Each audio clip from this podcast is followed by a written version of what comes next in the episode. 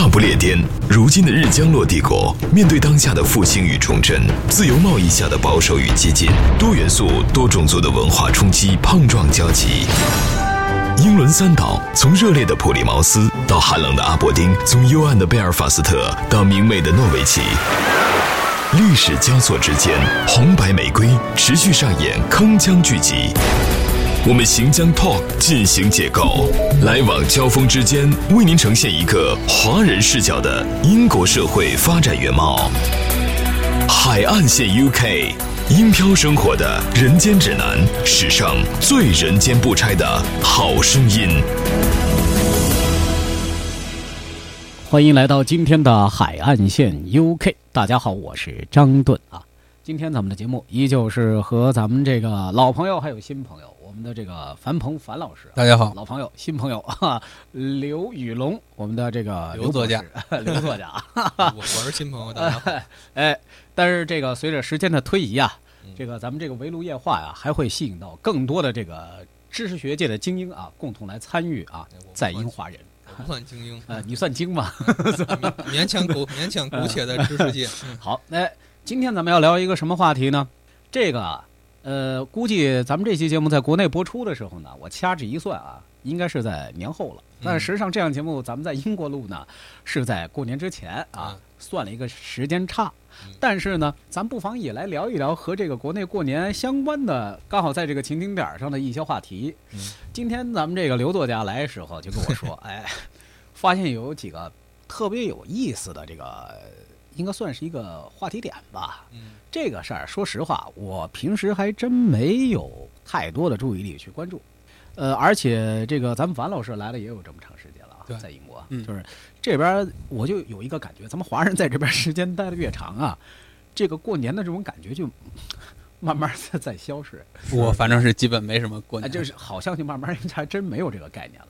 就 甭管甭甭管，就是往年这个什么春节联欢晚会，大家围坐在一块儿，这这这这个屏幕上不是说什么祝英祝伦敦大使馆和那个什么祝英华人是吧？祝全国人民新春快乐。对这这跟我们关系这个。这个咱这个实话实说，可能是摆拍啊。说实话，这个咱们平日里还真是因为工作啊，还有其他的一些事儿啊，可能还真是忽略掉了，还真是忽略掉了。想起来给爸妈打一电话，说：“哎，过年好，过节快乐。”当然这。这这个合家团圆的时刻，这个咱们也是这个中国人嘛，这是根呐本呐，这个东西还是不能忘。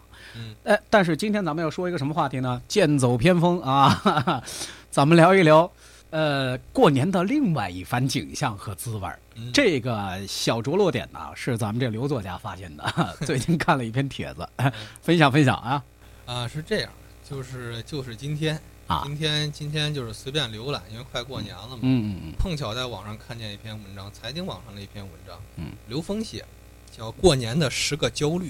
嗯他写的就是目前的这些中国人，过年有十件头疼的事情。嗯，然后读了之后，发现自己是完全躺枪，打的一身窟窿眼儿，都不止十枪，感觉被散射枪给喷了一脸那种感觉。嗯。确实焦虑，十个问题招招中要害。嗯嗯。啊，一会儿咱们会详细讨论这篇文章。嗯我先先先小举几个例子，大家一听，大家就应该有非常明确的感触。嗯嗯第一大焦虑，车票，嗯啊，车票，火车票太难买了。嗯。咱们过年首先遇到了第一个问题，回家嘛，嗯。怎么回家这个问题，哎嗯。怎么回这个问题？嗯，很多人是坐不了飞机的，倒不是因为没钱，嗯是因为很多这个县级城市啊，或者是乡村啊，没有直达，对，飞机到不了，嗯飞机到不了，你必须得坐火车，然后再倒汽车，这么着弄，嗯所以你就被迫最后选择了火车这种方式。嗯然后很多地方那个大巴又不是很安全，现在咱们这个所谓拦路抢劫啊，怎么着这种事儿，这种这种这种事儿非常多。呃，偶发事件，偶发事件，偶发偶发啊，基本是一片和谐的，基本是一片和谐的。但但确确实这种事儿有啊有，嗯，包括有些有有些人有说说自己自驾车吧，嗯，那你说如果我在北京工作，我新疆新疆老家，我怎么个自驾车法？我开一个礼拜我回去，嗯这也不太现实。嗯嗯所以说目前第一大焦虑车票。嗯啊，还有比如说一些很小一些事情，然后这个刘峰在文章里都写了嗯，其中还有一个叫回家没有 WiFi，哎，我觉 得这哎，这有趣啊！我觉得这非常有意思，就是他真的观察力还真挺敏锐。咱嗯们现在目前现代人吧，就基本被网络绑架掉。嗯你没有网络，你是你一天怎么活？嗯嗯嗯嗯啊，然后这个手机，哎，尤其手机，咱们有这个智能手机之后啊，身上可能唯一唯一需要带的东西，原来还得背个笔记本，还是怎么地的，嗯现在就一一部手机全搞定。嗯它的基础，它的生，它的血液就是 WiFi。嗯 哎没没有了 WiFi 之后，真的很多都市回来的人呢，回家之后手足无措。嗯他原来的生活可以说全割断了，倒不是说娱乐，他可能跟客户联系，或者说跟老板跟老板说点什么事情，全部割断。啊，嗯这也是非常大的一个事情。甚至比如说嗯每他们每天晚上在大城市放松的时候，喜欢上网看一些一些浏览一些呃论坛呐、经常一上的一些论坛，甚至网游，回到家也没法玩。对啊、尤其一些职业玩家，他没有了嗯 WiFi 怎么办呢？这不是说这个玩物丧志啊，很多人的饭碗就是这个呀。哎，嗯这没了 WiFi 之后，这问题非常大。嗯还有等等等等，有十个问题，嗯咱们以后一会儿会继续讨论到。嗯，哎，这刚咱们这个刘作家说的这几个点，我是觉得。这这这这这也是刘作家写的啊，刘峰啊，是吧？是家门，这这说这些事儿啊，就是好像这乍一听啊，好像不是个事儿，对对对，但是你仔细一想啊，还真是这么一回事儿。我是从另外一个不同的角度啊，嗯，我是我是这么看的，就是说，你刚说这个交通啊，对啊，这这这个问题，我觉得这这个应该是全人类这个这这五分之一人口，这是大迁徙嘛，这是哎，太大了，迁徙了，对吧？是，而且就是随着现在咱们国内的这个高铁技术啊，是吧？等等，像这些各种类型的这种呃匹配的这种完善，不断的这个去去去去积累，嗯，这个还是越来越方便。啊是，但是毕竟咱们这个人口总数，这基数太大了。对对对，而且还有一个是什么呢？就是我想说的最重要的是，嗯。现在咱们有很多的这些这个城市里啊，所谓的这个 CBD 的这个精英啊，嗯，就是看上去平时在办公楼是吧？呃，衣着光鲜，人物人流，但是嗯哎哎，这这这个到了这个该回家回家看看的时候，你就会发现大城市啊嗯，空了，对对对，大城市空了。对，我不止一次啊，就是说，这个国内的朋友告诉我说，这这这个原来是每年大年三十儿，这个还是国家高速是免费啊，嗯，那那那四十八个小时嘛，对不对？是是是，哎，今年虽然说是这个除夕不放假了，是 国家假日办，上回我们还说到了是吧？打一电话问除夕上不上班，是吧？哎，他们呢，现在国内的这个大城市啊，就有这么一个规律，就是什么呢？到了大年三十儿当天晚上，嗯，这个往城外流的这个人流啊，对特特别别多，对对对，城市里头反而不堵了。是是是 这说明一个什么问题？就咱们的生产力的这个重心转移呀、是，还真是挺有意思。嗯你说大城市的人口，呃，就就拿这个北上广深这几个城市来说，我觉得这个里头特别具有典型代表意义的应该是深圳。对，你看它就是个新移民城市，移民城市对，对不对。没有没有所谓本地人，啊少呃呃，非常少，现在可能有了，现就是嗯。现现在这这这个第所谓的第一代，可能就是大概八十年代末期、嗯。九十年代初期出生的这一波，嗯。有这个深圳户口、身份证这个，这个算还算是原住民吧，比较哎勉强，哎比较勉啊。强啊但是你算到他上一代，就无一例外就是来自于祖国各地的，是不是？是。哎，这你你就我们就拿深圳举例，那那这真是要回家省个亲的话，这这基本上半个城市空了哎对，而且还真远，啊！啊，真远。他嗯从深圳，你不管到祖国的，你除非他就是广东人，嗯对，那还好说。但是啊他如果真是北方北方那边过来来来南下打工的，那他回一趟家那麻麻烦死了。哎，对，还正好在热线上，嗯正好在这个铁路嗯最热的那条线上。但是呢，把话说回来，咱们不妨看看咱们目前所待的这地儿啊。嗯，之前我就跟咱们这雨龙啊，就就就聊，就是说嗯，英国人其实也有回家过年的习惯，哎圣诞节嘛，圣诞节他对，也有这习惯嗯。哎，而且好像也有这一个不成文的这么一个规矩，就是说，你这一年到头啊，这个还是要有一个，其实老外还是挺讲究，就跟家人待一块儿的时间，那一年怎么着你再忙，嗯，呃，工作再怎么，其实这一点跟咱们中国人还是很相似的。对，哎嗯，但还是有不同之处。啊是嗯不同之处，还不同之处还真挺多。啊刚刚那个看完看完这个另外一个刘作家写这篇文章之后，就发现中国人呢有如下这些焦虑十个。刚嗯刚刚刚栋哥强调了，说这个是一到过年大城市空了。嗯，啊，这包括这本身也是这个刘峰在十个焦虑里头写了其中一个个焦虑，有这个焦虑。非常敏锐的发现，当然咱们都能感受到，这就说明他写这篇文章吧，还真是从真是从生活中来的，完全是完全是这样。对。但是你看啊，如果再放眼到这个，咱们就算就说英国社会啊，或者说就说咱们居住这个威尔士这个小地方，他过年他这个人跟咱们现在焦虑完全不一样。嗯，首先第一，咱们刚刚提到那个车票，对他们来说不是个事儿。哎，车票对他们不是个事儿，这点儿可能樊老师有体会，因为我在英国，我属于特宅，特别宅，把嗯把把家给做把家给做到底了。嗯您有没有去过别的地方？您对这个英国交通，您您什么看法？樊老师应该还经常往外跑啊。对我就是因为我比较喜欢看球，嗯，经常往一些其他的一些，还喜欢看戏。哎，但是我但是我发现就是在圣诞前夕，嗯，英国的火车上也会有出现找不到座位的这种。优惠，嗯，对，但是平时是很少见的。嗯在英国的火车上面，平时只要你买票，基本上都有都能找到座位的。嗯，对但是去年的时候，有一次我从布里斯托回斯旺西，嗯，就是从布里斯托到卡迪夫那一段儿啊，当时也不太远呐。对这这两地儿之间估计火车车程半个多钟头吧。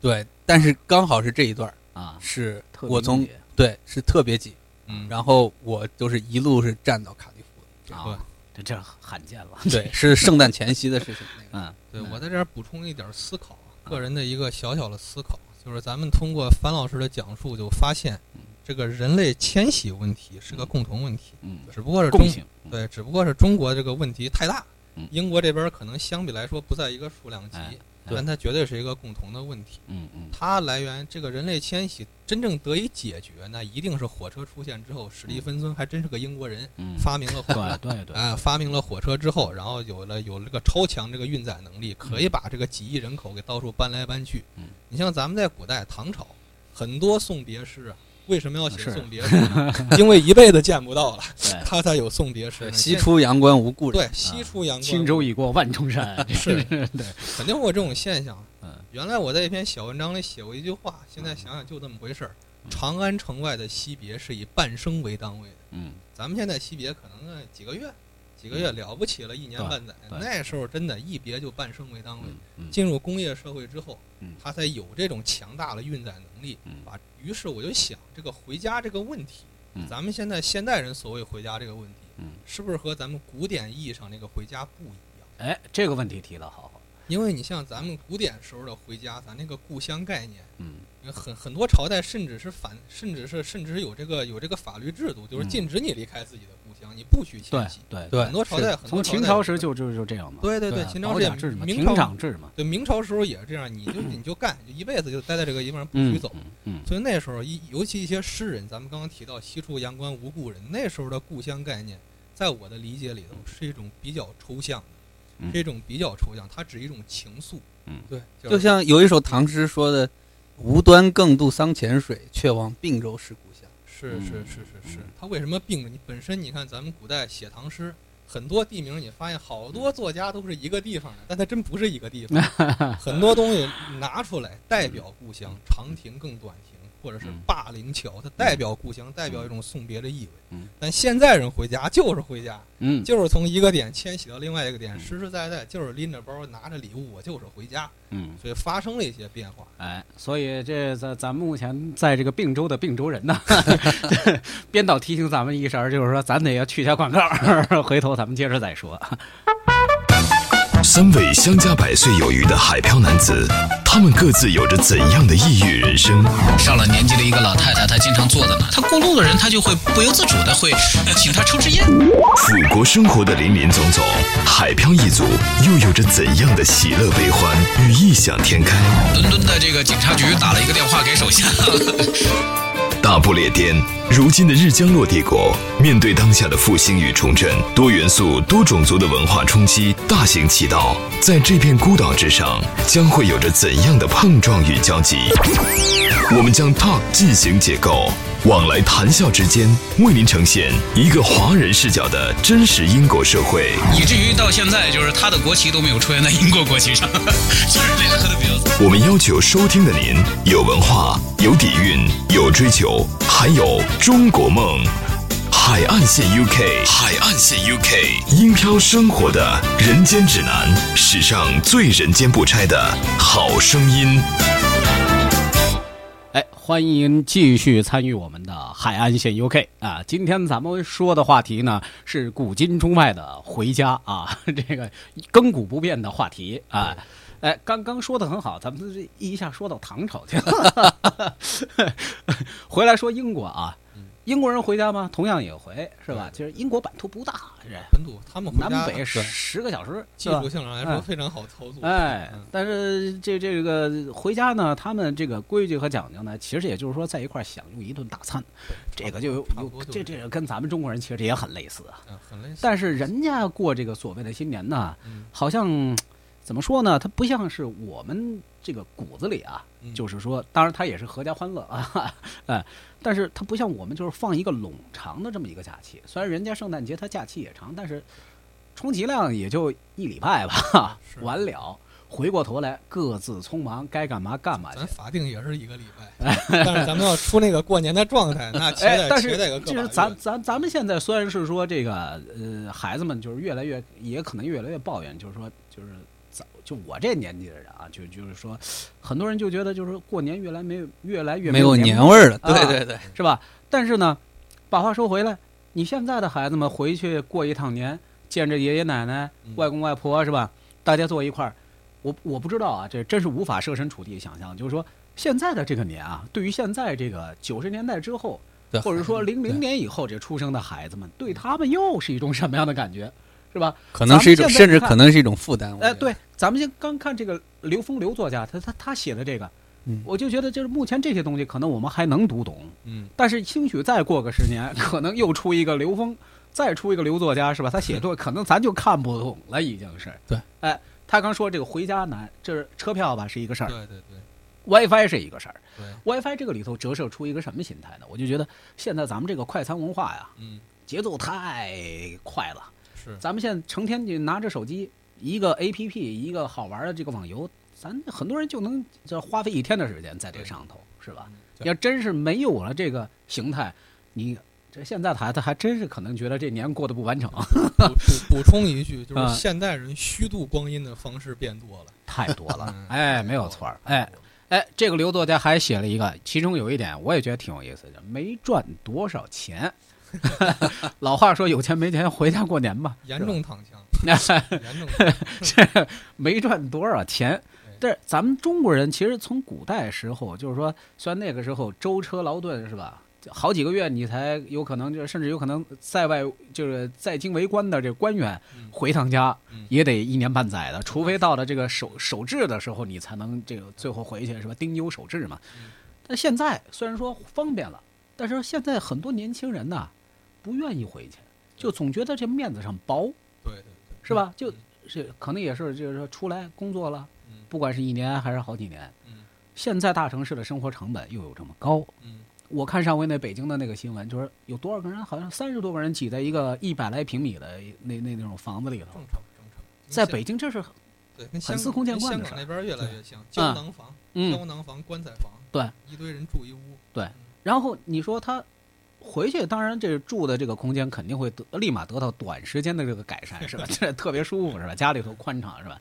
但是回过头来，为什么这波人他又宁可放弃这个家的这个温暖嗯啊、宽敞、敞亮，嗯，又要回到这个城市当中去呢？人家没脸呢，就像刚刚你说的哎，没挣多少钱。我我就觉得就嗯这这这一点呢，可能也是咱们现在很多这个中国的年轻人呢，嗯有点，特别是这个焦虑的，我觉得这是最大的一个因素。对，经济基础嘛，经济基础上层建筑。哎，我我就想起就是上回嗯是哪个这个作家说了一回啊，好像是西班牙的哪个作家说一回，就是说，呃，现在咱们中国年轻人呐，节奏很忙，嗯忙着干嘛呢？就去挣钱，但是为了什么而挣钱嗯不知道嗯。而且我们几乎是从什么呢？从大学毕业开始起，甚至没还没毕业开始起，就想方设法，咱们要怎么去想这个挣钱的路子。是但是你挣了一段时间之后，回过头来再看，你就会发现，还真是安得广厦千万间。是 你在这个城市当中，你怎么去找到自己的一个落脚点，嗯或者说你在这个城市当中的中心位置，给自己的一个定位是什么？我相信这个啊很多北上广深的很多这个年轻的朋友嗯都会有这种迷茫，嗯，哎是是是，因为经济构架带来的变化，同时。因为集中制的生产嘛，实际上我觉得 CBD 里的白领，它实际上也是一个集约化的一个生产机构嘛，是不是？对但回过头来，他们自己又带来了什么？可能这个当中的迷茫，也就带来了一种信心上的一种不确定。我前几年看过一个采访，讲的是那个美国那边有一个商人，现在已经是很成功的商人了。当年刚来的时候也没有钱，嗯但是当时当时到了这个除夕之前了，除夕之前中国人毕竟有这个情愫嘛，还想着老家那边过年怎就是么样。美籍华人的，那时候是。想呃，当时估计还没入籍，可能、哦可能连籍都没有，就在这里就辛苦打拼那种状态。嗯，过年了要给家要给家要给家送点东西啊，因为别人在那个年代，大家想着呀，出国的人赚大钱呢，哎，你什么都什么都不拿回来，这这太不体面了。他怎么干的？没有钱呀，他把两个月的房租给退掉，哦大概拿这个就几百美金啊，买了一批礼物寄回国内。但他住哪儿呢？他就住在自己的面包车里，度过了那个据说是美国历史上排得上号的很辛苦、很寒冷的一个冬天。所以说，你可见这个事情连接的就是没有钱，没有钱，挣不到钱，回家就不舒服。这个事情连接的不只是说在中国本土生活的这些人，你但凡是带着一个中国文化出去，但凡是带着一套情愫出去的话，你不管走到哪里，可能都有这个焦虑。对，就像呃特别火的一个劲霸男装的广告，就是不是说混不好我就不回来了。啊，对对对，这个很有，这很有意思。这个混不好就不回来。哎，你这个倒是让我想起来什么呢嗯？就是英国的这帮小伙子、小姑娘们呢，其实也不是像咱们国人所说的那样，就是十八岁以后好像统一一概独立，是吧？家里都不管嗯。其实也不是，当然这个跟英国当下的这一些糟糕的经济环境还是有一定的关系。对，呃，他们其实我我我我真是见到这这这有这样的朋友啊，就是说。呃，数了数了，就是口袋里头没几磅钱了，嗯 就开始说我要回老特拉，就是我要回特拉福德，就是知道吧？